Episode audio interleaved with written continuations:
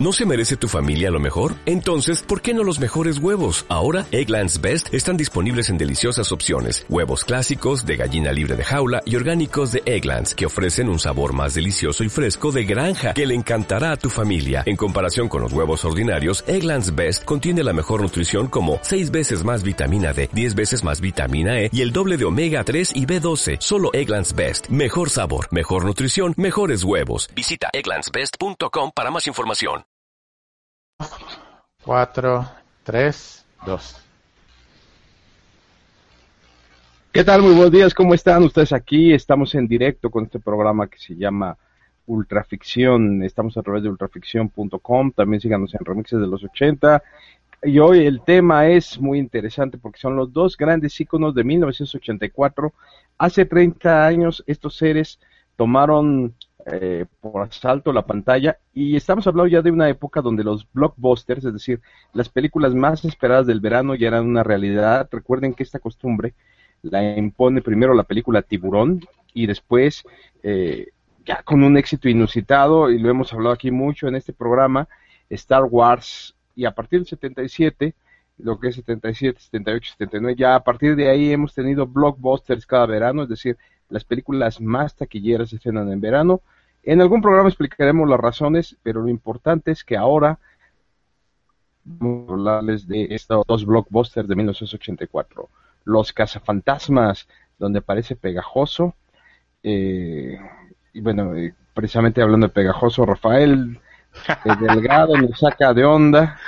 Rafael Delgado, ¿cómo estás? ¿Qué tal a todos nuestros amigos que nos están escuchando? Muy buen viernes 13. Este viernes eh, que siempre ha sido manejado en los rollos místicos, en los rollos misteriosos como un día de mal augurio, pues estamos presentándonos aquí con ustedes para que vean que no pasa nada malo.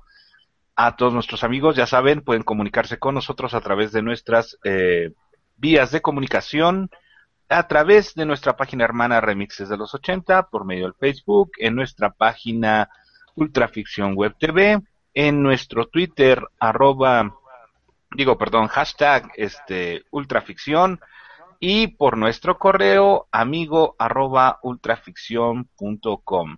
Aquí estamos con ustedes para contestarles todas sus preguntas acerca de estos dos íconos de 1984. Fíjate que esta película de Gremlins, yo le tengo un gran, un gran aprecio. Yo la vi y la recuerdo muy bien un día 23 de abril, perdón, 23 de diciembre en este los eh, Cinemas Galaxia que estaban ubicados ahí en Tasqueña eh, en 1984.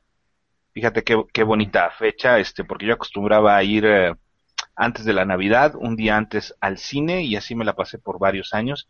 Y esta película le tengo un gran, un gran cariño porque la compartí con un amigo eh, de la infancia, Miguel Ángel Martínez, que le mando un saludo, ojalá nos esté escuchando. Esta película fue muy, muy padre para mí. Salvador, ¿qué en los cinemas Galaxia, los cinemas Galaxia estaban ubicados allí en, eh, por el metro Tasqueña. Exactamente, este, enfrente de las torres, donde ahora está el, tren ligero Las Torres. Exactamente, por ahí, por ahí, este, estaban ubicados estos cines, este, recuerdo una anécdota por ahí que luego la voy, a, la voy a platicar de unas gorditas de chicharrón y este, y otros amigos, este, cuando fuimos a ver, ¿qué película fuimos a ver? Creo que fuimos a ver Rambo, no, no recuerdo qué, pero la verdad es que son recuerdos muy padres, este, sobre todo las gorditas de chicharrón de, esa época. Okay. No, eh, perdón. Eh, Ricardo Cachua. Ricardo Cachua. ¿Cómo están amigos en este terrible, terrorífico viernes 13? Les vamos a tener mucha información muy interesante. Y bueno, pues eh, vamos rápidamente con el recuerdo. Rafael Delgado, dejemos a un lado las gorditas, de, chicharrón. tanto te gusta? es que no, no, no, es que de verdad se los tengo que contar. Déjame contárselo rápidamente. Ahora, de rap. Eh, eh, ah, cuando estaba yo en la prepa, yo estudié en la prepa 5, en la de Villacuapa, pues era muy recurrente tomar el tren ligero, este, o el trenecito, que en ese tiempo no era el tren ligero, que pasaba sobre Tlalpan, y este bajarte ahí precisamente en esta estación. Eh, te podías bajar y cruzar sin problema. Exacto, sin problemas hacia el cine, ¿no? Entonces, este, no recuerdo realmente, te digo, qué película fuimos a ver, creo que fue Rambo 2. Pero pues este veníamos de la escuela y nos estábamos muriendo de hambre.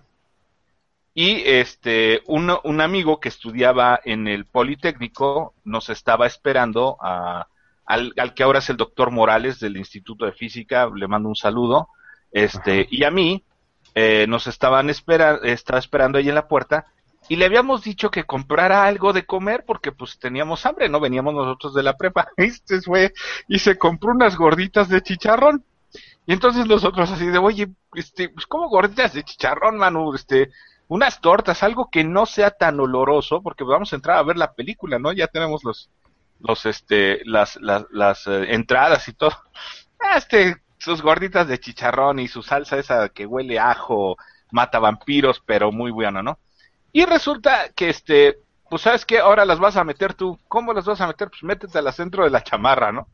Entonces se las puso dentro de la chamarra, obviamente pues, estaban empaquetadas en bolsita, este, se, la se subió el zipper de la chamarra hasta arriba y está haciendo un calor, o sea, imagínate era la tarde, el calor de, de, del sol, el calor de las gorditas de chicharrón, no, este cuento estaba asándose, asándose completamente, este, yo con olor a ajo, ¿no? Entonces ya pasamos por la, por la taquilla, pasamos por la entrada y el cuate así de este, que cuidaba las entradas, que recogía los boletos, se nos queda viendo y este, no, pues es que anda malo del estómago y su mamá le dio un jarabito ahí que huele como a ajo, ¿no? y, ya, así pasamos y nos fuimos a, a, este, a ver esta película y a comer dentro del cine gorditas de chicharrón. O sea, ve nada más qué, qué cosas hace uno cuando es joven.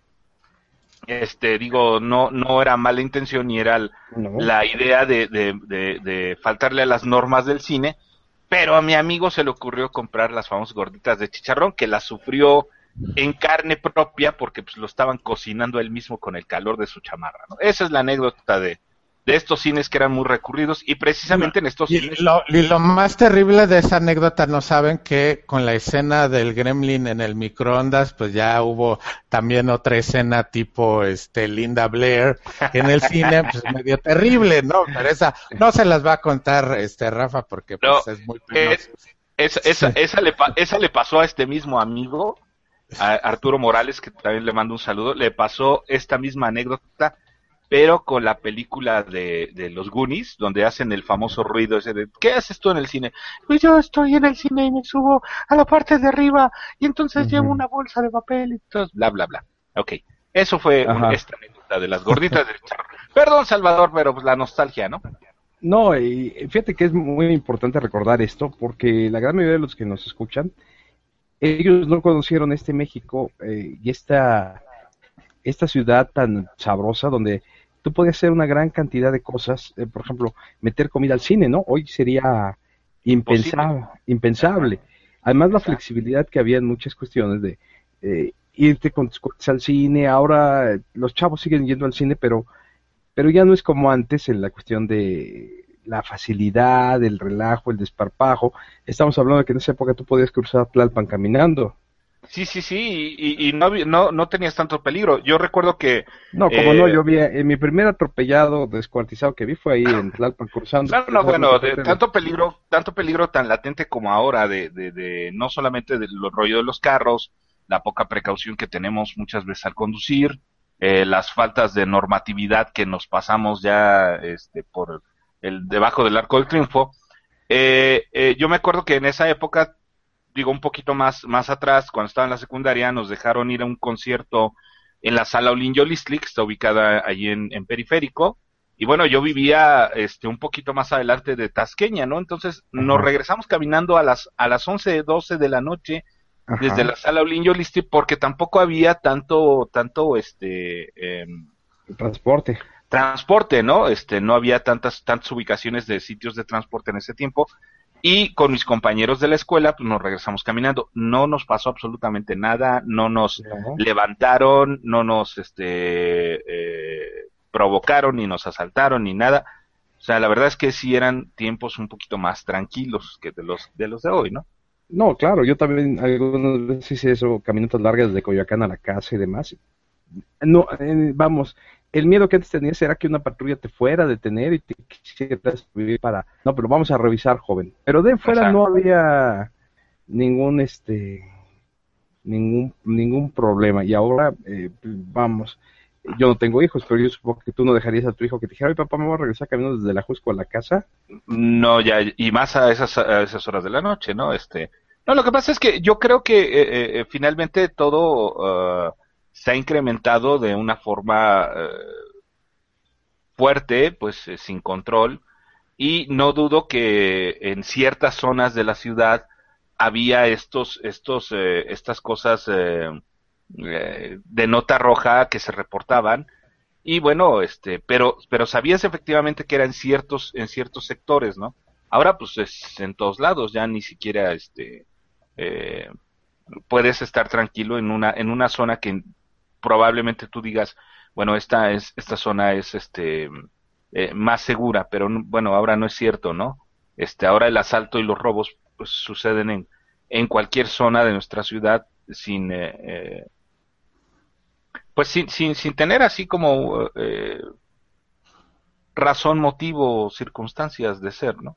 Entonces, bueno, precaución para todos nuestros cuates, digo, esto se vino de un recuerdo de hace mucho tiempo, este, pues vamos a seguir adelante con nuestro programa. Vamos a seguir adelante con nuestro programa y vámonos rápidamente, tenemos muchísimos datos. A ver, eh, Ricardo Quechua, danos así al azar, al azar, por favor, un dato sobre cazafantasmas. Eh, todos ustedes recordarán las mochilas, estas mochilas que son las mochilas de protones que tenían los cazafantasmas y que utilizan este, en estas dos películas. Este, originalmente la idea original y los diseños originales eran muy diferentes. Eh, en, el diseño original ellos tenían sus mismos este, jumpers que utilizaban para, para la película, pero en vez de que fuera esto un aparato aparte de lo que es su traje, salían como unas varitas de, de lo que es este la parte de abajo de su mano en, en, en este, podríamos decir, eh, este, dentro del guante estaba integrado el, el, lanzador y de hecho en ambas manos tenían originalmente lanzadores de rayos. Entonces ellos así como que lo sacaban un poco, tipo como el hombre araña, los lanzadores del hombre araña, era algo así parecido en el diseño original y era una mochilita mucho más chica todos tenían cascos y así es como lanzaban ambos rayos para, para este, atrapar a los, a los este, fantasmas, ¿no? Y es, es interesante también que dado de este, la ciencia y todo lo que ahora, este, la divulgación de la ciencia que hay hoy en día sobre esto, porque una de las líneas del, del doctor Beckman exactamente cuando van en el elevador y encienden estas cosas, dice, ¿para qué nos preocupamos si cada uno de nosotros trae, trae este, en su espalda un acelerador nuclear sin licencia? Entonces, de aquí podemos saber, sacar que es más o menos un acelerador de partículas nuclear, este, y también nuclear, o sea, que tiene, que tiene una, una energía nuclear, porque también Egon Spengler eh, menciona en otra parte de la película, que es la 2, que cuando dice, oye, ¿sabes qué? Estas mochilas no las hemos utilizado en un par de años, todavía funcionarán las baterías. No hay problema, este, e, estas cosas funcionan más o menos, este, tiene un tiempo de vida medio de cinco mil años, entonces también con esto nos damos cuenta que son nucleares. Y aquí nuestro estimadísimo ingeniero, ¿qué piensas de esa tecnología, mi estimadísimo Valente? Hola, ¿cómo estás en este viernes 13? Hola, antes que nada, saludos, saludos Salvador, saludos Rafael, regresaste, volviste, saludos Ricardo, amigos que escuchan, que ven Ultraficción, sí, es que se desaparece este un, un locutor de radio ahí que ya es ignorable, se desapareció el conductor de mi corte informativo, se desaparece Rafael, ¿qué pasa? Bueno, pues sí, respecto a la tecnología, pues traer un, acelerador de partículas con alguna forma de generar un elevado potencial de energía a partir de la fisión nuclear, este, pues sí, este, daría nervios traer, pero mira, Las trampas, para que las trampas funcionaran, tenían que crear dos cosas. La primera, un efecto de eh, horizonte de eventos como el que se encuentran en los agujeros negros, que es el punto en donde empiezas a, atraer materia con un campo de gravedad muy intenso, que es la forma en la que tenías que capturar a estas entidades que curiosamente y en su mayoría compartían que estaban hechos de ectoplasma y la energía espiritual entonces, ser, al ser energía, bueno, podías capturarla, podías atrapar, arrastrar sus átomos con un campo gravitacional controlado. Sí, pero eso no va contra la primera ley, eh, no, más bien con la segunda ley de la termodinámica. Cualquier intercambio de energía va a tener una pérdida. Por tanto, jamás podrías haber arrastrado completamente un fantasma. Siempre quedaría un pedacito de fantasma. Sí, Sí, pero pues si quitas la parte más, eh, como el fantasma fue, eh, pues, eh, con una, se le dio la estructura de, pues, que tenía cabeza, tenía brazos, tenía como que la inteligencia seguía ubicado, se, seguía siendo la imagen proyectada del ser vivo que alguna vez fue. Entonces yo creo que ya si al menos absorbías la cabeza de la donde estaba la parte del razonamiento y de la maldad, pues ya con eso tenías y ya lo que quedaba pues ya nada más era energía residual que se empezaría a dispersar porque ya no había la voluntad. La voluntad ya ah. quedaba absorbida dentro de, de esto según el libro de, de, de, ficción y de permisos que le damos a la ciencia. Luego, segundo, generar, generar un campo magnético para contener a ese plasma dentro de la cajita y también un campo magnético dentro del gran contenedor cuando metían la cajita para poder ya vaciar su contenido y que quedara dentro del campo y estar comprimiendo, comprimiendo, comprimiendo. Esos serían los dos principios. El rifle o el rayo, ese no me, no me queda muy claro cómo justificarlo en cuanto a sus principios. Estás lanzando tal vez una especie de plasma de frecuencia distinta o de polaridad invertida a la del ser, como para atajarlo, ¿verdad? Como un gran matamoscas con el que le estuvieras así como que arreando, a modo de acercarlo o ponerlo debajo de la trampa, que la trampa haría un trabajo más eh, sesudamente eh, planeable, eh, más, más creíble, más realista pero pues todo eso requiere energía y con las baterías del conejito no habrían sido suficientes. Y pues esa fue la solución, la solución más idónea, tanto así que por eso inclusive las, la última más reciente misión que se, le, que se envió a Marte de Curiosity, este carrito explorador que está en la superficie del planeta explorando, estoy buscando el mío, pero creo que ya, ya avanzó varios kilómetros de aquí.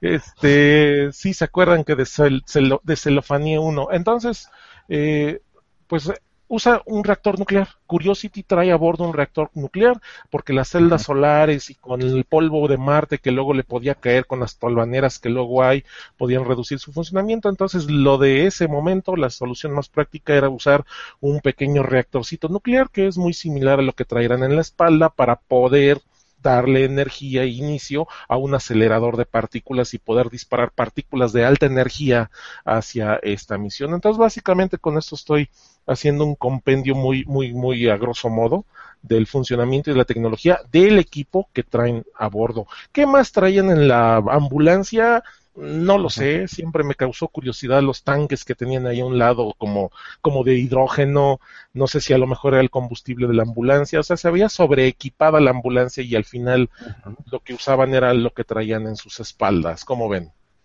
No, pues está sensacional todo esto que nos dices porque eso es precisamente lo bonito de la ciencia ficción. Fíjate que cuando los escritores escriben las películas no se ponen a pensar mucho en los detalles, sí consultan algunos, sí consultan algunos, y ahora deben. Pero eh, hay cosas que pasan por alto. Por ejemplo, para para lo eh, volver al futuro se consultó con un físico esto de los 1.21 gigavatios gigavatios que en la película se pronuncian gigavatios. Ajá. Pero pues es un error ahí del del físico que les dio el dato no sí pero lo interesante de todo esto es que son los fans los que se ponen a pensar después, bueno, ¿y cómo funcionaría esto? ¿O qué es lo que pasaría después? Por ejemplo, hubo unos chicos muy inteligentes que se pusieron a hacer el cálculo de, a ver, Bruce Willis va a un asteroide y lo tiene que partir en dos para que no choque con la Tierra. Entonces ellos se pusieron a hacer el cálculo, pero con números serios y basados en los datos que te daba la película. La película decía que el asteroide era de, en su mayoría, de sulfato ferroso. Decían el tamaño del asteroide, la velocidad aproximada, porque se podía calcular si iba a estar del cinturón de asteroides a la Tierra en 18 días, se podía calcular la, la velocidad y demás, y llegaron a la conclusión que la bomba de Bruce Willis hubiera necesitado una potencia de trillones de veces más para poder desviar el asteroide de acuerdo a la velocidad. Entonces, todo este tipo de datos son muy interesantes. saber cómo. Por ejemplo, Salvador, el dato que tú diste la vez pasada de cuánto comía Godzilla, la cantidad de calorías. sí, yo, que arrimar algún biólogo o bióloga de preferencia. Tuviste que arrimar algún biólogo. Este. Eh, yo, yo lo que creo, yo lo que creo es que eh, este tipo de fans, digo, efectivamente dan, dan datos muy importantes, muy interesantes. Eh, yo creo que, por ejemplo, en el caso de la película de esta de Armageddon, que, protagoniza Bruce Willis, lo importante era verle lo, lo, lo, lo, importante era verle el ombliguito a la, a la protagonista, este ¿Cómo se llama? Liz, Liv Tyler, ¿no? Liv Tyler, Liv Tyler. Liv Tyler, habría que verle el ombliguito, o sea, digo, pierdes el tiempo en pensando que si Bruce Willis va a poder llevar una, una perforadora y va a poder hacer una perforación y todo eso, como para qué mejor vele el ombliguito a la muchachita que estaba muy bonita en ese tiempo, ¿no? Sí, pero yo te voy a decir algo, ¿eh? ¿eh? Definitivamente, para mí es de las mejores películas de acción que he visto. Es una estupidez. Eh, he visto miles de sitios que se dedican a científicamente a hacerla pedazos y verdaderamente sí es una estupidez, pero creo que Michael Bay estaba inspiradísimo para hacerte que te tragaras más de dos horas de película con no, no, no. que se iba de volada. no tenía el, contexto, el contexto en donde se presenta esta película, pues estábamos terminando el, la década de los noventas y este y, bueno pues ya se había ya se había venido toda la serie de, de ideas que se iba a acabar el mundo y que este ya iba a valer grillo y que luego se iba a caer la red y que después de que se cayera la red Salvador iba a bajar del del árbol donde vive y iba este, a aventar el hueso hacia el cielo y se iba a convertir en una nave espacial. Este, hay que, hay que ver el contexto. Yo creo que fue muy dices eso, me estoy imaginando, así habló Zaratustra. Síguele. Yo creo que este... Eh... al, final, al final también tiene que ver mucho, mucho el contexto en donde se está, se está presentando, ¿no? Este, nos la tragamos porque era el rollo comercial del momento, este, eh, eh, digo, a mí me, particularmente me gusta, eh, creo que mi personaje preferido es este, el papá oso, que es este señor que murió hace poco. Michael Clark Duncan. Michael Clark, ajá, este, creo que es mi personaje preferido, este, hay un rollo ahí, por ejemplo, de, de, sentimental cuando se acerca este astronauta a, a su casa y le dice, este, eh, eh, le vengo a dejar esta nave y le da un, un, Hot Wheels de, un Columbia a su hijito, ¿no? esto, esto, la verdad es que es, buena película, no es así como de las de las eh, mejores, pero sí es una, una buena película y te digo, y mucho de su éxito pues sí tiene que ver con, con este contexto, ¿no? Este, de se va a acabar el mundo y ya viene el Armagedón y, y este, y ya para el 2000 no vamos a, a pasar y bueno, aquí estamos, ¿no? 14 años después, aquí estamos. Sí, pero también eh, lo que eh, yo coincido, tenía su contexto, pero el resultado así a nivel cinemático es increíble, ¿eh? Porque lo hacen súper bien, o sea, está súper bien manejado. Ah, sí, sí, sí, sí, sí, es divertida, sí, sí es divertida, ¿no? Este, eh, te digo, pero además, bueno, pues, tiene los elementos perfectos, este, tiene la acción, tiene el drama, tiene el romance, este, porque el, el, romance que se avienta Liv Tyler con Ben Affleck, pues sí es bastante eh, prototípico, ¿no? Este, es, como si, como si estuvieras leyendo, leyendo un, este, una novela de estas de, de estas que le gusta luego leer a Cachúa en el baño, estas de Azucena y todo este tipo de cosas, ¿no? Este. Es que están impresos en papel más suave. sí, tiene doble función. Ok, sigamos con los Ghostbusters. con Ghostbusters. Eh, pero eh, Valente, mi estimado Valente, vamos primero que nada a recordar hoy que es viernes 13 de junio, muchas cosas no se van a repetir. Vámonos con las efemérides. Así es, amigos. Hola, ¿qué tal? Nuevamente efemérides para un día como hoy, 13 de junio del 2014. Ignoren mi primer lámina que no me dio tiempo de cambiarle la fecha. 13, 13 de junio. En el año de 1920, en los Estados Unidos, el Departamento de Correos, eh, pues publicó una norma, una regla de que no se permite enviar niños dentro de los paquetes del correo. ¿Ok? Ahí estamos viendo. Ya eso no se puede hacer. A partir de 1920, eso no lo hagan. No pueden mandar niños en paquetería. ¿Quién se le habrá ocurrido? No lo sé. Y, sin embargo, déjame decirte algo, eh, eh, para que veas lo importante de saber un poco de historia. A, a Richard Nixon le regalaron un perro que se llamaba Checkers, cuando él dio el famoso, que fue esto fue previo al famoso discurso que se llama el discurso Checkers, eh, que es un discurso sobre, eh, sobre la defensa que él hizo acerca de que lo acusaban de haber desviado fondos del, del, Partido Republicano para su campaña. Estoy hablando de la primera campaña, es una campaña en los años 50, no crean que sea la campaña que en la que peleó con Kennedy, mucho menos la campaña en la que fue contra, eh, ya después en el 68. Entonces, en esta campaña se defendió con este discurso de y se mencionó ese perro que le acusaban que lo había aceptado como un regalo.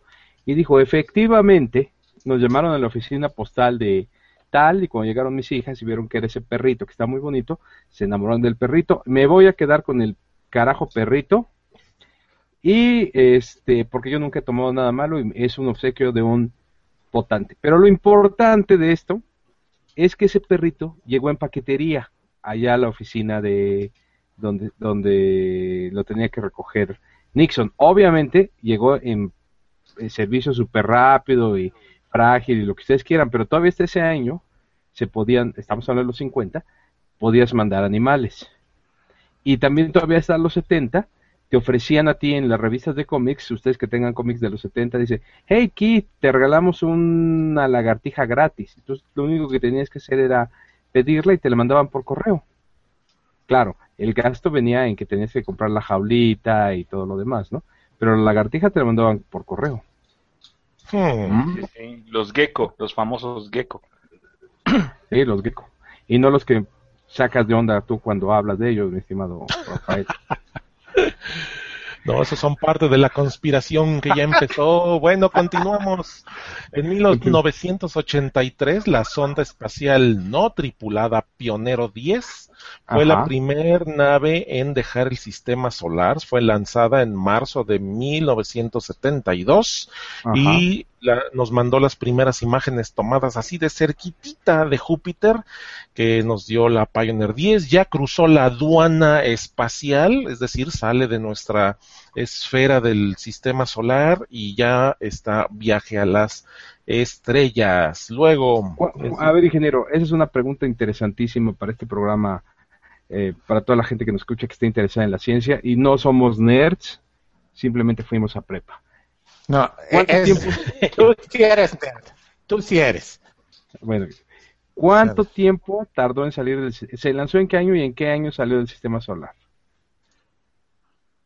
Se lanzó en 1972. Ajá. Y salió en 1983 y hoy celebramos esa salida. Ahora, se tardó 10 años en salir de, 11 años prácticamente en salir del sistema solar. 11. Cuando estamos hablando del sistema solar, estamos hablando más allá del cinturón de Kuiper, o sea, no solamente pasó Plutón y eso, sino más allá, se fue todavía más allá. El sistema solar, fíjate, mucha gente luego a mí me discute eh, en discusiones de cervecería, ¿no? No, que el sistema solar... El sistema solar es inmenso, porque la gente cree que el sistema solar termina en la órbita plutoniana y no es así. El poder de atracción del Sol es tan grande que todavía debe de haber un tamaño igual del Sol a Plutón que todavía es sistema solar. Y por si no lo saben, hay nuevos planetas en el sistema solar. Tenemos a, ahorita les digo los nuevos planetas, pero hay que todavía no se sabe bien, porque todavía no los vemos bien, si son, eh, digamos... Planetoides. planetoides. Pero y tienen que pasar por la aprobación de la este, comunidad astronómica internacional que nos traen con el jaleo de que este Plutón dejó de ser planeta y era planetoide, y luego que lo volvieron a restituir en su carácter, pero eso ya fueron más como que presiones políticas por ahí. No, no, lo que pasa es que Plutón pues, era bien Plutón y pues, se quejó. Y no, se quejaron en Big Bang Theory y eso pesó.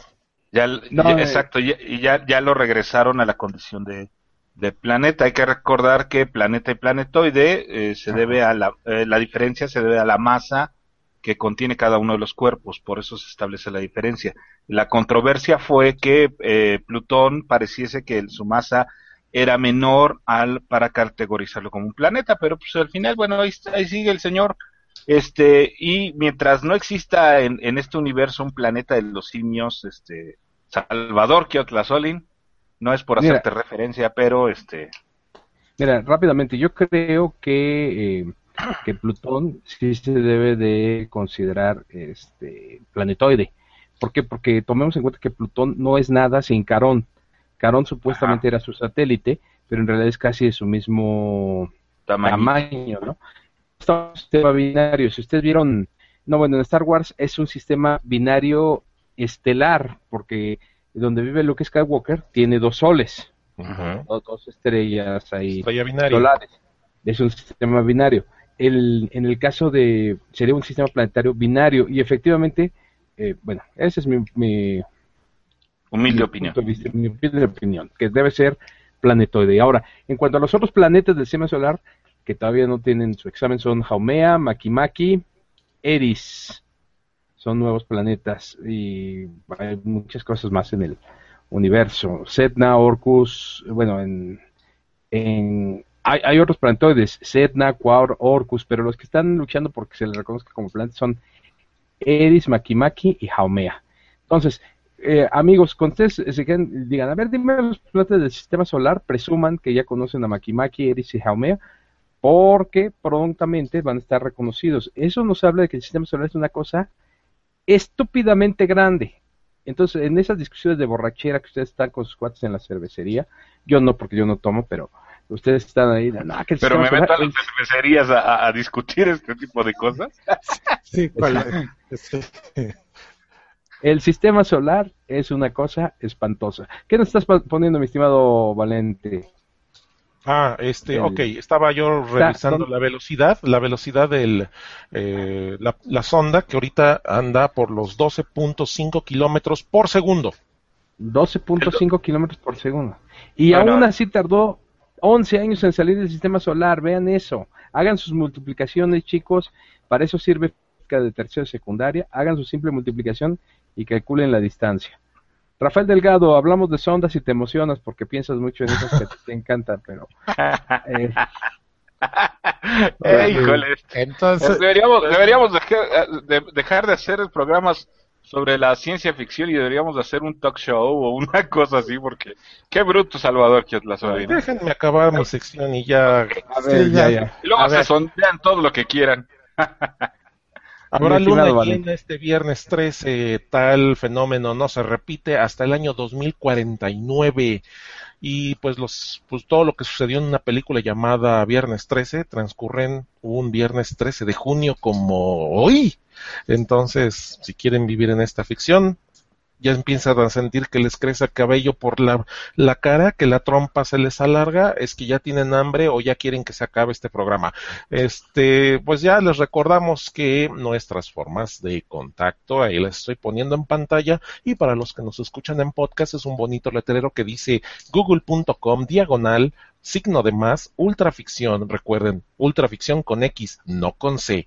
En YouTube, nuestro canal donde ustedes nos pueden ver, youtube.com, diagonal user, diagonal ultraficción. Y en Twitter, aviéntenos un tuiteazo twitter.com diagonal ultraficción con X, no con C, y todo lo que escriban ustedes usando el hashtag ultraficción, seguramente lo leerán los ojitos pispiretos de cualquiera de los integrantes de este programa. Ah, sí, hay una cosa llamada Facebook, ¿verdad? Facebook.com diagonal ultraficción, ahí también en Ultraficción Web TV y en remixes de los 80, la página carnala de la página de Ultraficción, y estos amigos, amigas, fueron los anuncios parroquiales del día de hoy.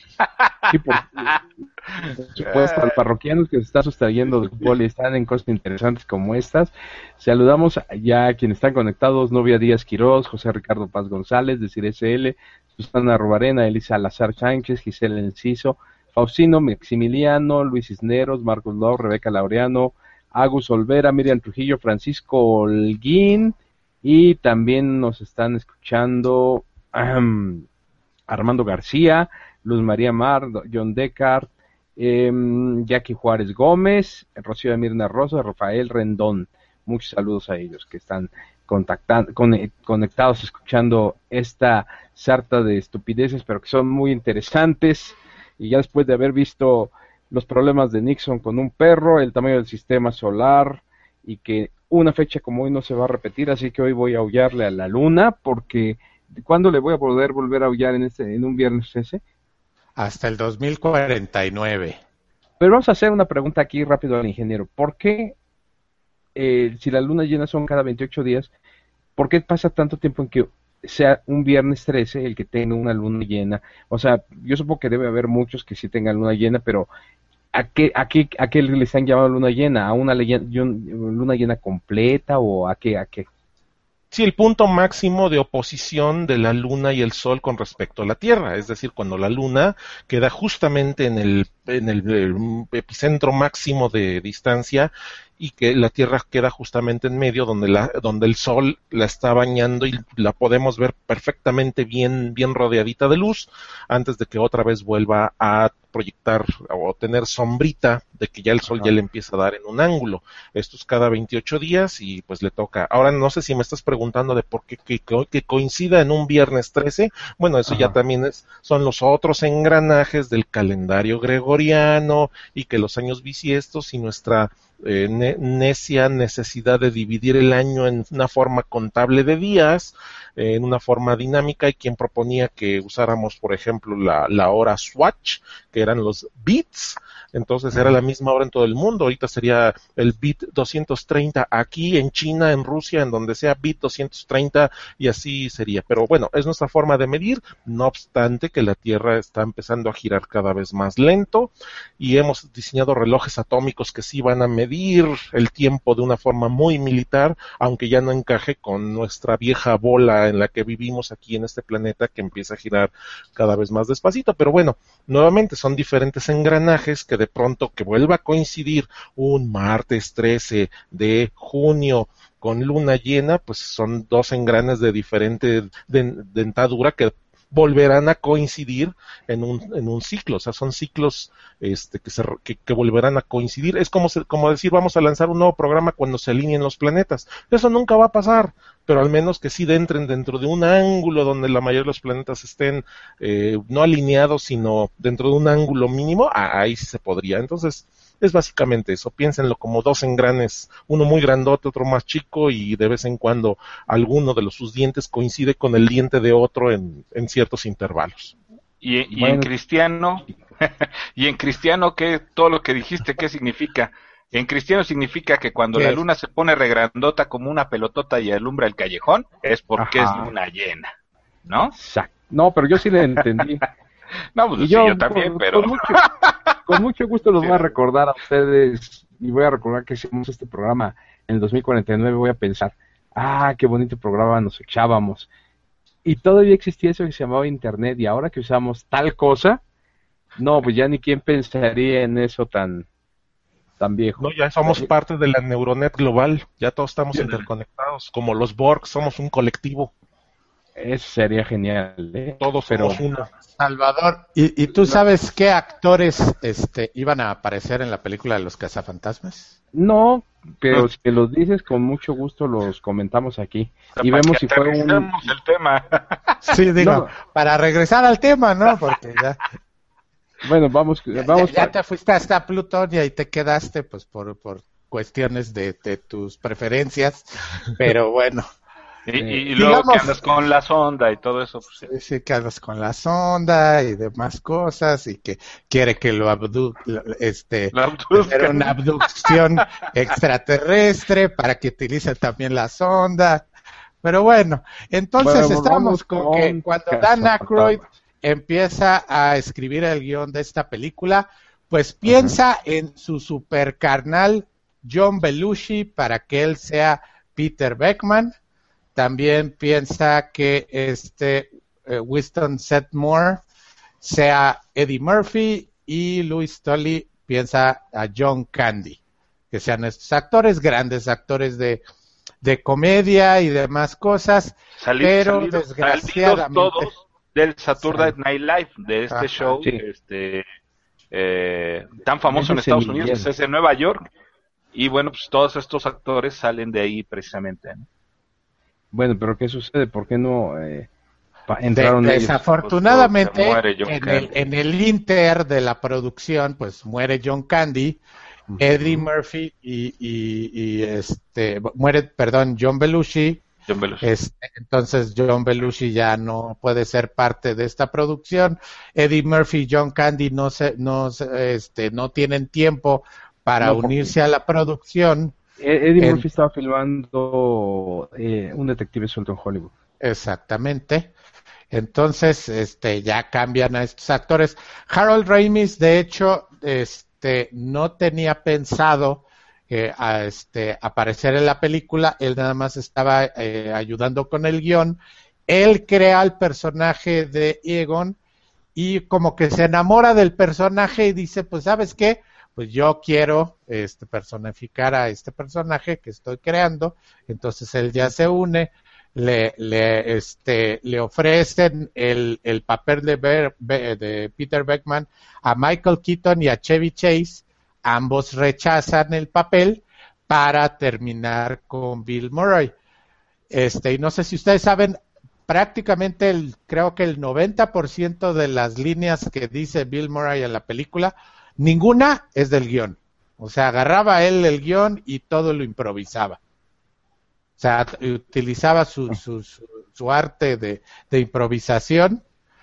También dicen que al final de cuentas sí sale John Belushi en la película, que dicen que al personaje de Slimer es así como que el fantasma de John Belushi para poderlo meter en la película. ¿Cómo ves, Salvador? No, no, pues eso, eso de... Lo de John Belushi yo no me lo sabía, la verdad. Sí sabía que este Bill Murray había improvisado muchísimas cosas y también sabía que es insoportable filmar. Bueno, en ese entonces era insoportable filmar con él, es dificilísimo de, de dirigir, es un cuate que no se deja manejar mucho. Entonces Iván Reitman supongo que se la pasó duras para estar sacando esto. ¿Por qué estamos hablando de cazafantasmas? Eso también sería bueno que lo recordáramos. Rafael Delgado, ya van dos programas que hablamos de cazafantasmas. ¿Por qué? Porque nuestro productor no está insistiendo en eso y no tiene otros temas que decir. No, porque se cumplen 30 años, es el, el, 30 aniversario de esta producción. Eh, una, eh, eh, una cinta, como dijimos, en su momento muy taquillera. Eh, donde se propuso incluso que eh, hubo una segunda y últimamente, bueno, hace unos 10 eh, años aproximadamente, se rumoraba sobre una tercera película.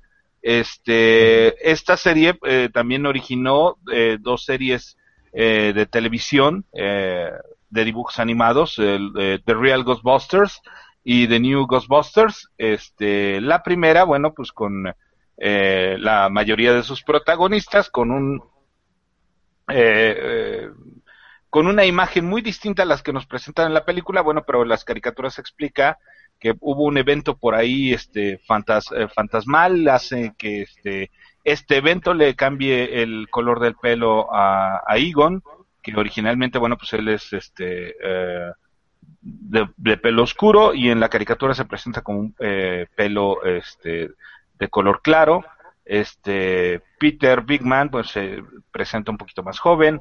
Eh, el que no cambia ahí un poco es eh, em, cómo se llama este es Stan Stan es Stanley cómo se llama este em, Ray Stantz. Sí, es el, el, otro este profesor. Y bueno pues ahí Winston Seymour que es eh, el nuestro agente afroamericano involucrado en los cazafantasmas por eso estamos platicando pues de esta película que eh, para muchos de nosotros uh, ha sido una, fue una gran sorpresa, precisamente por ver uh, a mí uno de mis comediantes favoritos de toda esta gama de gente que acabamos de mencionar, definitivamente es Bill Murray, precisamente por eso, ¿no? Porque es un cuate que eh, es muy, muy bueno para la improvisación, es, eh, para mí es uno de los eh, cómicos ácidos del momento, de la, de la época de los ochentas y de los noventas, este, y es un cuate muy propositivo en cuanto a sus eh, actuaciones, ¿no, Salvador? Digo, uh, el, finalmente el, eh, Dan Aykroyd, eh, que es este señor que um, personifica a Rice Stance, como les dije, bueno, ya venía de, de, un show de comedia, este, ahí había conocido a la mayoría de sus, de sus eh, eh, congéneres, pues estaba este Joe Candy, estaba este señor, eh, eh, el negrito este que acaban de comentar ustedes, este, el de un detective suelto en Hollywood, eh, Eddie Murphy. Eddie Murphy, bueno, venían, venían de ahí, son como de, de, de esa época de los setentas, que son la gente que sale, invade las pantallas en los noventas con, con propuestas, ¿no? Finalmente, eh, Ghostbusters es una película que pretende ser eh, no una película de ficción, sino una película más de comedia y eh, sorprende mucho a la gente, ¿no? Hay de hecho eh, la canción que interpreta Ray Parker Jr., una de las estrellas sí, del pop claro. más renombradas en ese tiempo. No, no, no, al, al, alto ahí, alto ahí. Ray Parker Jr. en ese entonces. Bueno, no, no, no, no, no brillaba ni por error, pero sí, esta, esta canción eh, lo, le da el premio BAFTA en 1985 y, y es una de las canciones sí. que termina Estuvo este, nominada al Oscar y lo que tú quieras. Sí, sí, sí. sí, sí. Estuvo, estuvo, tres semanas en la, en la lista Billboard como la Ajá. número uno, al igual que la película que estuvo siete semanas en el número Ay, uno de taquilla. Siete semanas en, en, en la taquilla, este, durante el número uno ya no muchas películas, ¿eh? Quedan, quedan tanto tiempo. Ya sí, hoy en día. Mira, el, el, señor que se descompuso, es este señor, Ray Parker Jr., él tocaba la guitarra y principalmente tocaba la guitarra como sesionista o como yacero, pero no era una estrella del, del pop para nada. Es esta película que es un One Hit Wonder que lo, lo, convierte, eh, lo convierte así en, en la sensación. De hecho, aquí en México nos emocionábamos mucho porque la, la película, digo, el video pasaba como un año antes de que llegara la película. Entonces tú te imaginabas lo mejor de la película. Ya cuando la viste no te se agradó, pero tampoco te pareció maravilloso. Sí, pero... no, no, no. Además, el, el, tipo de humor que manejan estos señores es un humor muy especial. Eh, sí tienes que tener como muy... Eh, pues con mucha base, ¿no? Pasaba, por ejemplo, con los Blue Brothers, ¿no? Que es el uno de los primeros personajes creados por este Belushi y por este otro señor eh, Dan Aykroyd, eh, que también son, es un tipo de, de, humor muy ácido, muy especial, en el cual tú tienes que tener eh, cierto conocimiento o cierta disposición como para entender ese, ese humor ácido, ¿no, Salvador? Uh -huh. Este, y bueno, aquí eh, Ghostbusters guarda mucho de ese tipo de humor. Yo pienso que incluso con la presencia de Bill Murray enfatiza mucho ese tipo de humor y eh, en, en, un momento determinado ahí tenemos en pantalla a Dan Aykroyd, este, quien había hecho anteriormente otra película muy buena con esta muchacha, um, la de mi novia es mi novia es una extraterrestre, ¿cómo se llama esa muchacha? Kim Basinger. Kim Basinger.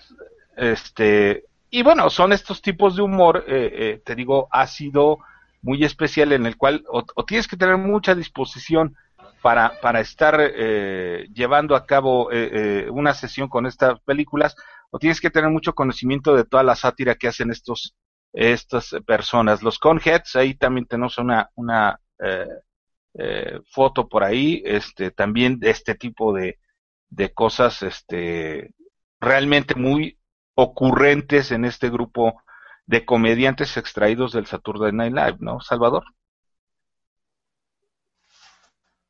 ¿Cómo ves, Ricardo? Eh, pues es que son, son realmente personas muy talentosas. Pero aquí dentro del talento parece que había una persona que no era tan talentosa y que se este, colgó de lo que es la fama o el talento de otra. Parece ser que hubo una controversia bastante fuerte de quién realmente escribió la, la tonada de los cazafantasmas y hubo de hecho una demanda por parte de el, músico Huey Lewis, el cual parece ser que había sido contratado originalmente para que él hiciera la música de lo que es los cazafantasmas. Pero como estaba haciendo él eh, Volver al Futuro, eh, no quisieron, hubo ahí un problema, entonces se lo dieron a Ray Piker Jr., pero parece ser que la, la, tonada se la fusiló. Sí, porque, a ver, de, algo de, de, una de las canciones de, de, ah, de Huey Lewis. De hecho, I want a new drug. I want a new drug este, hubo una demanda, este, se, se arreglaron extrajudicialmente, entonces hubo todo este problema, ¿no? De una canción que realmente recuerdan, sí, sí, sí, o sea, la, las oyes una encima de otra y te das cuenta que, pues sí, de hecho, sí hay. Sí, porque la este, si, el, el, río suena, agua trae, ¿no? Entonces sí. Fíjate que estamos olvidando. Pero, pero ustedes recordarán este, que se oía en toda fiesta que se... Claro. Este, de, ese entonces se oía esa canción. Eh, estamos olvidando mencionar rápidamente a Rick Moranis, otro de los eh, cómicos que más o menos ganó fama en su tiempo por una película llamada Querida encogía a los niños. Este, Querida encogía a los niños, una película de Disney. Ah, ok. Este, y también la de, ¿cuál es? La, la, de, Meatballs. Meatballs, él es el, el, que personifica al Darth Vader, ¿no? Este. Eh, también hay, hay, una saga. Esa de querida encogía a los niños hay una saga, ¿no? la otra es al revés, es querida te agrandé chiquito porque lo hace grande. Y la otra, ¿cuál es? Es el peor de tipo que conozco en mi vida. hay otra más, ¿no? Ah, querida, nos, nos encogía a nosotros mismos. Son tres. Algo así. El, punto, el punto es que este señor este, también es, es, pertenece a la misma camada de comediantes de esta época y bueno, eh, este, por ejemplo en Spaceballs, este, hay que recordar que el que hace al Chewbacca pues es este Joe Candy, ¿no? Este, eh, digo, eh, finalmente te digo, humor, humor muy, muy para, muy de parodia, muy ácido de estas personas, ¿no? Este, la verdad es que qué buena, qué buenas épocas, porque se me están, te digo, viniendo a la mente un chorro de películas donde estas personas, este, pues fueron protagonistas. Por ejemplo, esta de Bill Murray, la del Día de la Marmota, que no me acuerdo cómo se llama en inglés. Este, Groundhog Day, una cosa así, ¿no? Este, sí. Eh, también digo, me, me, es un, un, este, un tipo de humor muy ácido que le queda a Bill Murray, pero excelente, ¿no? Este, mira, aquí estamos viendo este Spaceballs de Mel Brooks. Fíjate además. Buenísima este, película donde Mel Brooks en lugar de ser el perdedor es el presidente. El presidente. Bueno, dije cuando dije excelente película me movió la nostalgia, ¿eh? Porque ya viste viéndola hoy, que la pasan mucho en la tele, en los canales de cable, realmente era pues bastante malón, o sea, eran, eran chistes muy fáciles, pero debemos recordar que en ese entonces así se hacía el tipo de parodia, lo que habían impuesto el grupo SAS, eh, Jerry Zucker, Dan Abrams y, y, el otro Zucker, el otro hermano Zucker, cuando hicieron y, y dónde está el piloto, todo esto se empezó a replicar en la comedia hollywoodense y Mel Brooks entró de lleno con esta parodia de lo que es Star Wars llamada Algún día deberíamos de hacer un programa especial totalmente sobre Mel Brooks, porque la verdad es que es un tipazo este cuate. Este, un genio completamente ahí, eh, medio adelantado para su, su, su, su, época, con una visión eh, muy padre y bueno, eh, con una personalidad poco explorada también, porque se le reconoce precisamente como el comediante de sátira, ¿no, Salvador? Exactamente. El, comerciante de sátira, más bien de parodia. De parodia. Eh, y bueno, pero una cosa es la parodia y otra es la sátira.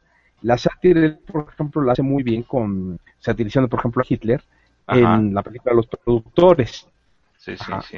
O, satirizando la historia en su eh, película eh, La, otra loca historia del mundo. Ilumíname, Salvador, ilumíname. ¿Cuál es la delgada línea que separa la sátira de la parodia? La parodia es cuando tú una obra conocida, una obra con, autor cierto y una obra conocida, tú haces mofa de ella.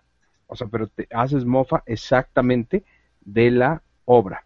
La sátira es cuando tú ridiculizas al extremo los defectos de un hecho real, una situación o gente existente o personajes históricos. Por ejemplo, una parodia, si no, eh, Spaceballs es una parodia porque toma todos los elementos de Star Wars y hace burla de ellos. Exacto, y la loca historia del mundo es una sátira. Es una sátira porque tú tomas elementos de, por ejemplo, de la Revolución Francesa. De, por ejemplo, ellos toman la, Inquisición española, Mel Brooks en esta película de, de ¿cómo se llama? De la, loca historia del mundo. Y entonces para burlarse de cómo eran los inquisidores y también los judíos que eran sus víctimas, porque él, aunque es judío, no deja títere con cabeza, se burla de todos por igual. Entonces, ¿qué es lo que él hace? Hace un musical, algo completamente inapropiado para una situación tan seria. Entonces, eso es una sátira, son las, las diferencias entre estas figuras. Alabado sea Salvador y San Rafael. No, pues no, eso es, una cosa. Y, volviendo al tema de. Como dice Salvador Solín, yo sí fui a prepa. No, pues, no, es, que es, que eso sí te lo enseñé en prepa. Bueno, pero volviendo al tema.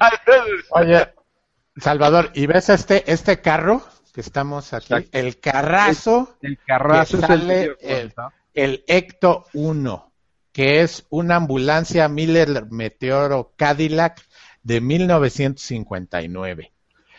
Y, y sabes una, una cosa interesante sobre esta ambulancia es que este como la producción fue una producción realmente este acelerada, no tenían mucho tiempo, entonces normalmente las películas cuando utilizan un automóvil tienen dos, tres, hasta cuatro versiones del mismo automóvil por si le pasa algo, por si choca, porque necesitan hacer tomas por dentro, por fuera, entonces tienen varias versiones. Pero desafortunadamente por, por lo acelerado de la producción, en estas películas nada más tenían uno. Había un solo Ecto y el Ecto pues no estaba muy bien. Efectivamente, como dice el buen Ray Stans, pues miren, ya encontré un carro, pero necesitas la suspensión, necesita que le cambiemos los frenos, necesita que le cambiemos la caja de velocidades, el mofle, la transmisión, este, un poco del cableado y pues realmente parece que la, la versión del, cine también estaba ahí eh, en esas eh, condiciones que creo que en la, segunda película cruzando el, el, puente de Brooklyn así de plano se murió se, echó a perder el motor y demás cosas. Entonces, realmente las pocas escenas donde lo vemos así moverse eh, por las calles de Nueva York eran las pocas, así que lo podían arrancar, bueno, dale la vuelta a la esquina y ya, órale, el, el mecánico, la versión animada de otra media hora, sí otra media hora para arreglarlo, ¿no? Porque nada más no, aquí Valentes nos está, nos está mostrando imágenes de esta, de esta, de esta ambulancia 1959. Ahora que dices que utilizaban muchos vehículos en otras producciones, en Lassie creo que tenían 15 perros para personificar a Lassie. Ah, claro. Y en Flipper creo que tenían 25. Y de hecho, en alguna ocasión de, de, los oh. animales que han muerto, porque hay muchos animales que han muerto durante, durante las acrobacias. Y respecto a los carros, eh, volviendo a, nuestras obsesiones nerds, Batman, el batimóvil de Batman no andaba. Las tomas que ustedes han visto que sale el batimóvil de la Baticueva era, iba lentísimo porque era una, prácticamente era una carcacha y para eso se usó, para tomar esa salida y demás y se andaba tantito y filmaban eso. y es que, y es que ahí te, estás equivocando de esa anécdota. La anécdota de, de, de, que está refiriendo Salvador es aceleraron la cámara por lo siguiente, la salida y el túnel del cual filmaron la salida del automóvil era tan, tan, tan, eh, está tan ajustada que tenían que sacar el carro a una velocidad muy baja para no rayarlo todo porque realmente no, prácticamente no cabía en la cueva. Entonces lo sacaron a una velocidad muy baja y después aceleraron la, la película para, para mostrar esto. Pero para nada era una carcacha, de hecho era un Ford Futura, este, no me acuerdo de qué año, y de hecho era un prototipo, entonces era un carro muy, muy bueno. Este, este personaje Barris, el que se eh, encargó también de hacer la película de 1989, sí le había metido un motor V8 bastante poderoso, pero la cosa era esa, que no cabía en esa cueva el automóvil y no lo querían rayar todo al sacarlo. Mira, Ricardo, Ricardo siempre le da una explicación lógica a lo que le gusta y siempre lo defiende así como a más no poder. La realidad, Salvador Kiotlazolin, es que todos estos tipos de aparatos no funcionaban porque los gremlins se metían en esto y tenían la, la misión de sabotear todos estos aparatos eléctricos o electrónicos. Qué lo ligó. Bravo. Sí, es que no manches, son las 10:47 y estamos hablando de Batman. O sea, ya tengo al Batman hasta la cabeza, o sea, ya ya ya no, ya, ¿saben qué? A todos nuestros cuates que nos están escuchando, no va a haber programas ya de Batman, ya, ya, Batman, ya, ya, ya, ya, Batman. Ya, ya, decidió, ya sí decidió Rafa que está. O, lo vamos a llamar, o lo vamos a llamar la Baticueva, o lo vamos a llamar. hablando de los gremlins, los gremlins no es un concepto. Saben que el concepto gremlins se empezó a usar en la Segunda Guerra Mundial. En la Segunda Guerra Mundial, precisamente porque las fallas de los aviones. Exacto, era para explicar. Eh, un piloto habló acerca de las fallas que mostraban los bombarderos y que luego los mecánicos revisaban y decían, no, tu avión está en perfecto estado, no, pero es que me empezó a fallar. Entonces, eh, un ingeniero inventó el concepto este del efecto gremlin. el efecto gremlin. Y se escribió no una monografía. Tanto, no fue tanto un invento, sino que él lo vivió y empezaban a ver de repente así, bueno, oye, ¿y por qué se rompió el cable? Pues a ver, déjame ver. Y en una parte poco accesible del avión, vean el cable roto. Oye, ¿y este cable, pues qué le pasó, no? Oye, y aquí tiene como, como si fuera una mordida. ¿Cómo es posible que este cable se haya roto, no? Sí, pero finalmente... eran cosas realmente muy extrañas que, sucedían durante la Segunda Guerra Mundial. Era, parte de la mitología. Que la psicosis de, la guerra los, los hacía... Este, exactamente, la, psicosis de la guerra, la, espérame Salvador, la psicosis de la guerra lo que hacía era crear este tipo de, mitos. Porque, por ejemplo, se trababan en pleno combate eh, aéreo, se trababan las, las metralletas de los, de los cazas norteamericanos y nadie se explicaba por qué, porque no había ni calentamiento ni nada. Entonces cuando aterrizaban y llegaban los técnicos a revisar todas estas este, eh, eh, fallas, decían, no, pues si mira, así funciona. ¿Cómo crees? O sea, estuve a punto de morirme allá arriba porque este, la, la ametralladora se trabó, ¿no?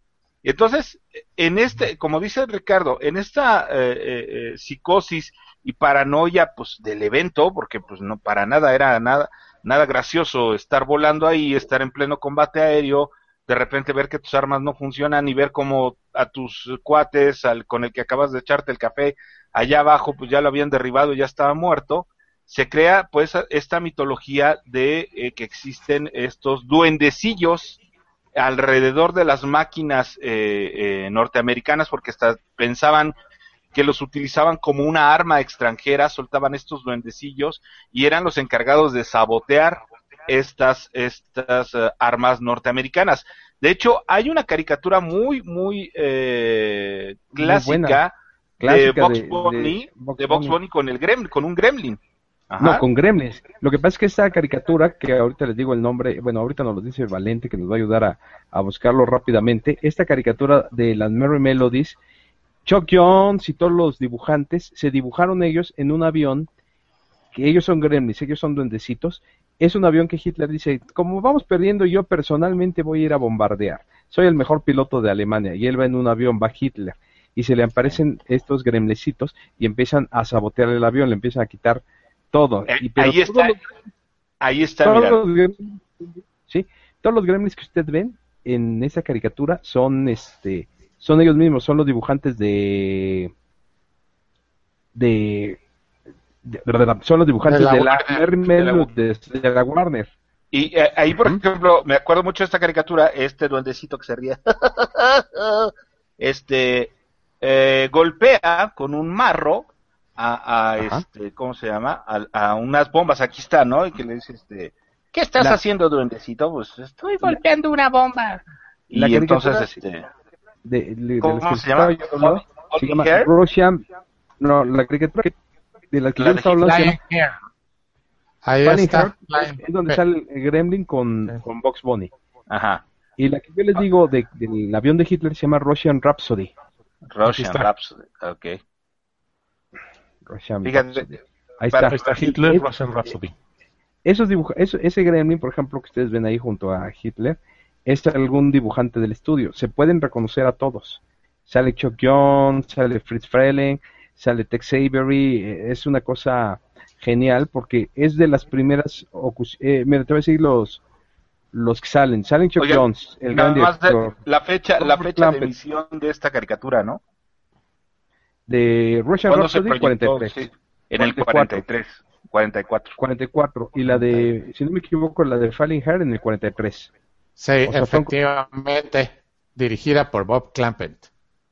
Y en la de Russian Rhapsody salen grandes como Chuck Jones, Robert Clampett, Fritz Freleng, que luego creó la Pantera Rosa, Melvin Miller, Michael Sasanoff, Leo Schlesinger, que es este un geniazazazazo de la animación, Carl Stalin, el creador de la música, de- eh, Michael Maltese, Henry Binder, es decir, es una caricatura que ustedes vean, eh, creo que esta sí está en YouTube, porque en YouTube, luego luego que ponen las de Warner, luego luego las quitan, pero creo que esta sí la pueden ver en, Eh, eh, lo que pasa es que estas, estas Merry Melodies son las clásicas, son caricaturas clásicas. Incluso por ahí andan, con mucha suerte, rasquenle andan DVDs eh, donde presentan estas series eh, junto con las eh, de Superman de, de los hermanos Fleischer. Este, no sé a qué se deba, me imagino que por cuestiones de derechos, Salvador, este, ya eh, son como más eh, manejables, Son- no sé cómo. son más accesibles. De hecho, Más por ejemplo, todo, todo lo que se haya creado, por ejemplo, antes de 1923, eh, todo ya está fuera de derechos de autor.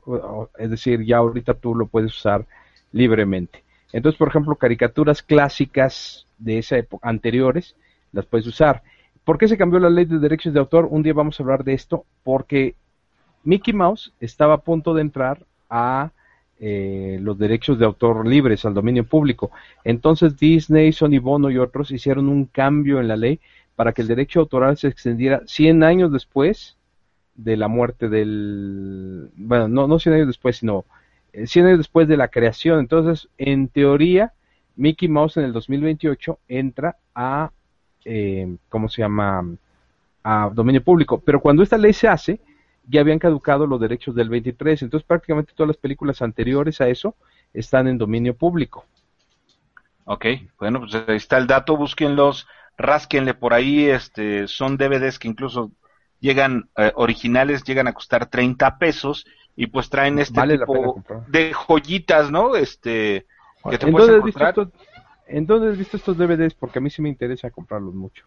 Pues mira, de repente te los ponen en almacén, de repente los encuentras este en los tianguis, de repente digo yo porque este tengo una colección ahí de los hermanos Fleischer de Superman y este eh, esta eh, cabe vale la pena comentar que estas eh, caricaturas eh, muchas quedaron con el audio original eh, del doblaje original mexicano, pero muchas han sido rehechas este obviamente al pasarlas al formato DVD pues no fueron remasterizadas tanto en imagen y eh, vueltas a doblar no este pero bueno este a veces son vienen sin sin chiste este a veces vienen nada más en un paquete de cartón este ya no vienen en el estuche convencional del DVD entonces de verdad, rásquenle. Yo cuando, ahora que las vea, no sabía que te interesaban, pero ahora que las vea, pues con mucho gusto te las merco y ya luego me las das, digo, me las pagas.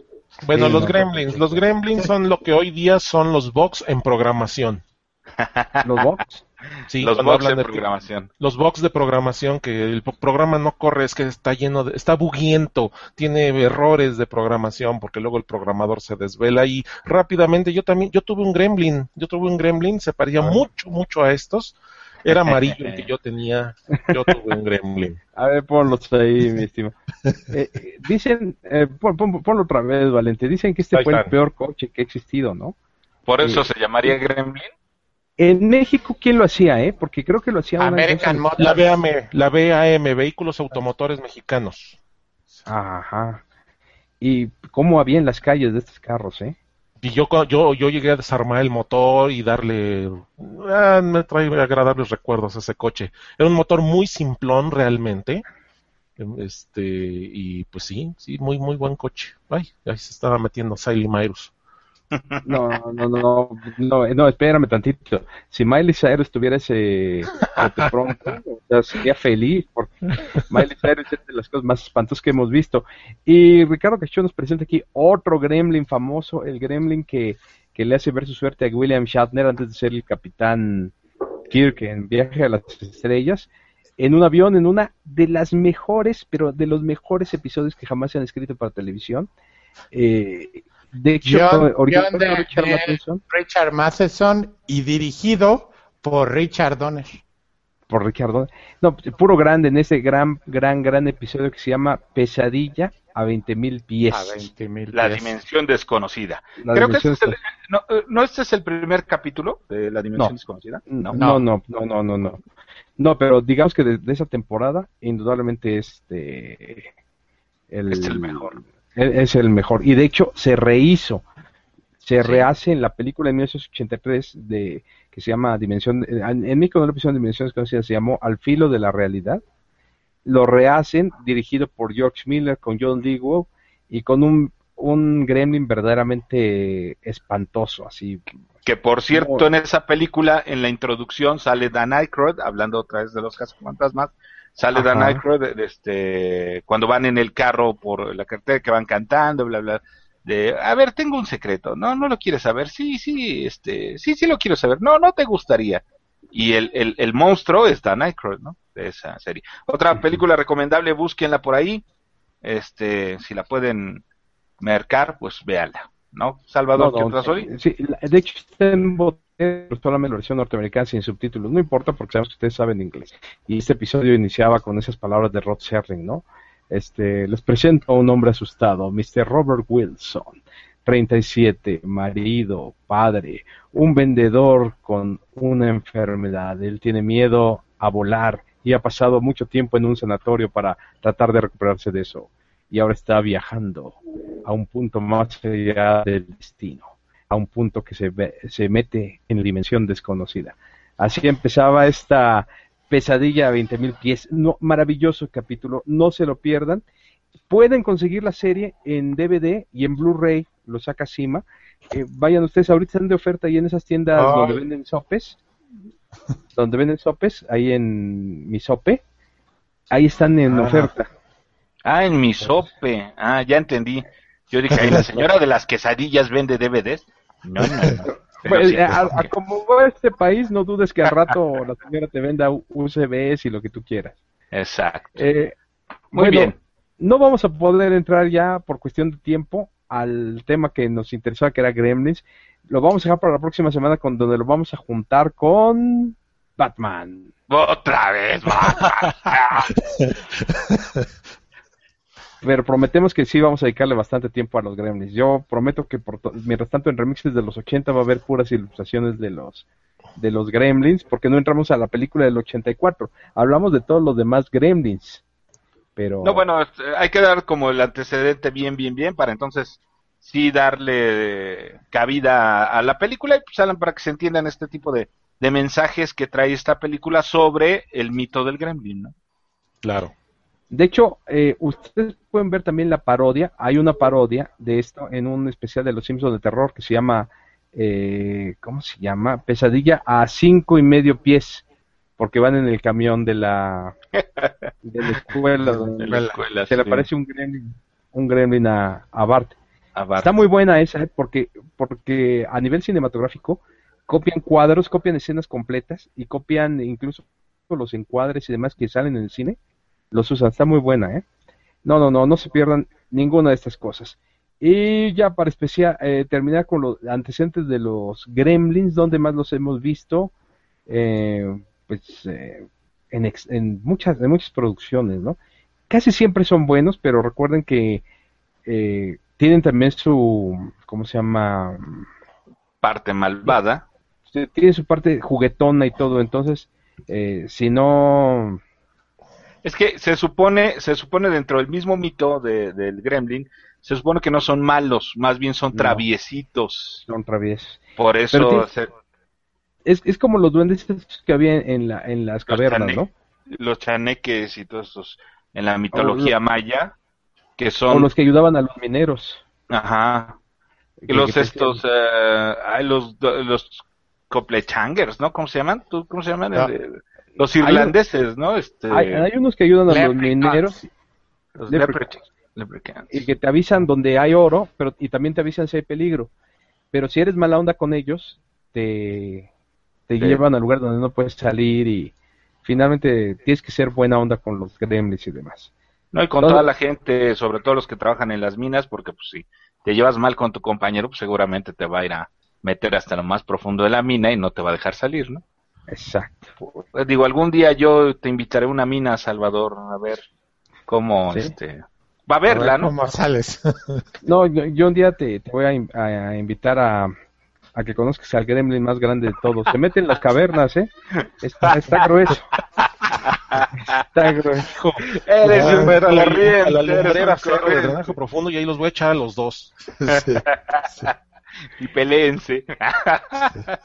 Pues hasta Tula. Muy bien, vámonos, vámonos, señores. yo, yo sé de Tula, mi estimado Valente. Pues ahí salen todas las aguas negras del drenaje profundo. Sí, pues por eso yo soy tuleño. Ay, joder. ok, ya, vámonos. Del aire, Pero ingeniero, ya no van a salir ahí las aguas negras, ¿eh? Ya está ahí la planta de, ¿cómo se llama esto? Agua de, residual. de, de reciclado de agua más grande del país. Y va a Pues reciclar- será muy grande, pero sale con tal velocidad que no es posible tratarla toda, ni siquiera a la mitad. Pero ya les diré. Pues van- a- ahí dicen que van a reciclar el 66% de las aguas residuales de. Valle de México. Híjole, y el 66% para la cantidad que de aguas residuales que El 44 arroja restante. es nada, o sea, es nada. Pues Pero bueno. vamos a ver.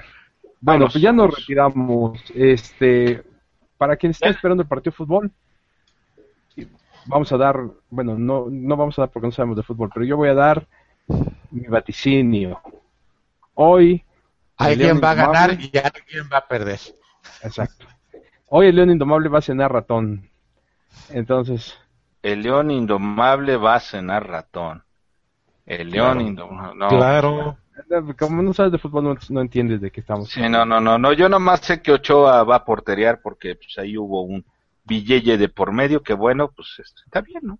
Bueno, Este, pues, Lo que, a los que no nos interesa el fútbol, este, y a los que- sí les interesa que nos estén escuchando, disfrútenlo, disfrútenlo Sí. de verdad. te voy a Este, decir, vívanlo, la pasión, este, no se pongan locos, este, no se vayan al ángel a echar porras, dejen que no, el no, mundial no, no, termine. no van a ir hoy, hoy México no va a ganar.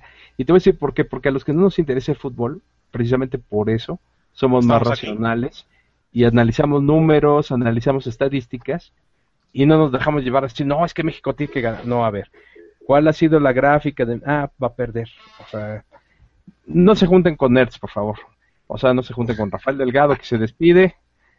Muchas gracias amigos, este, vívansela tranquila, disfruten el mundial, pero recuerden que también hay cosas más importantes de por medio, póngales más atención y nos estamos viendo la semana que viene. Ricardo Cachúa, que nos dice el tema de la siguiente semana, además de Gremlins, la película, así. Vamos a hablar de Batman 1989, aunque le dé este roña a, Rafa, porque si quieren hablamos de la América también, o sea, entre Batman y la América ya hicimos un programa, ya es el 75 aniversario Batman. Mi estimado Valente Espinosa. Cuando Ricardo dijo que se iba a hablar de Batman, a Rafael le empezó a pasar el efecto gremlin y le empezaron a salir muchas roñitas por todos lados y a botar más bolitas. Amigos, gracias por acompañarnos. Somos una minoría que pesa porque ninguno de nosotros nos interesa el fútbol, nos viene guango el fucho, tan así que estamos ahorita y México está jugando, así que así mucho nos importa. ¿Ya está jugando? ¿Ya está jugando? Adiós. Déjame, déjame, mandarle saludos antes de irnos a amigos que nos están eh, sintonizando. Jackie Juárez, Eduardo Carmona Chávez, Luis Fernando Esteban Vilchis, Corazón Jarocho también, muchísimas gracias. Eh, Chuy Quiñones, Miguel Ángel Ramírez también, muchas gracias. Y también estuvieron con nosotros a través de remixes de los 80 y de nuestras conexiones. José Ricardo Páez, José, no, perdón, José Ricardo Paz González, Luis Cisneros, Gisela Enciso, Tiara Edith, Luis Mendoza Larios y Miriam Trujillo. Muchas gracias a todos ellos por seguirnos a través de todos nuestros medios de comunicación. Nosotros nos despedimos y me faltó, pues, me faltó decir, nos vemos ahí donde el futuro se haga presente. Y yo, amigos, coja ahorita su MP3 y comparen el pam param pam pam pam param pam pam de quiero una nueva experiencia de Hugh Lewis, porque Nico le puso a One and I Want New Drug, quiero una nueva experiencia y compárenlos con pam pam para pam pam pam pam pam pam pam Ghostbusters y van a encontrar muchas similitudes en estas canciones. Sobre todo en la letra. No, Así habló Zaratustra. Así habló Zaratustra. Nos despedimos y se despide el chango. O sea, Rafael. Rafa, pégame de gritos, por favor. Chao. Córtale, esto es vergonzoso. ¿No te encantaría tener 100 dólares extra en tu bolsillo? Haz que un experto bilingüe de TurboTax declare tus impuestos para el 31 de marzo y obtén 100 dólares de vuelta al instante. Porque no importa cuáles hayan sido tus logros del año pasado, TurboTax hace que cuenten. Obtén 100 dólares de vuelta y tus impuestos con 100% de precisión. Solo con Intuit TurboTax. Debes declarar para el 31 de marzo. Crédito solo aplicable al costo de la presentación federal con Turbo Tax Full Service. Oferta sujeta a cambios o cancelación en cualquier momento.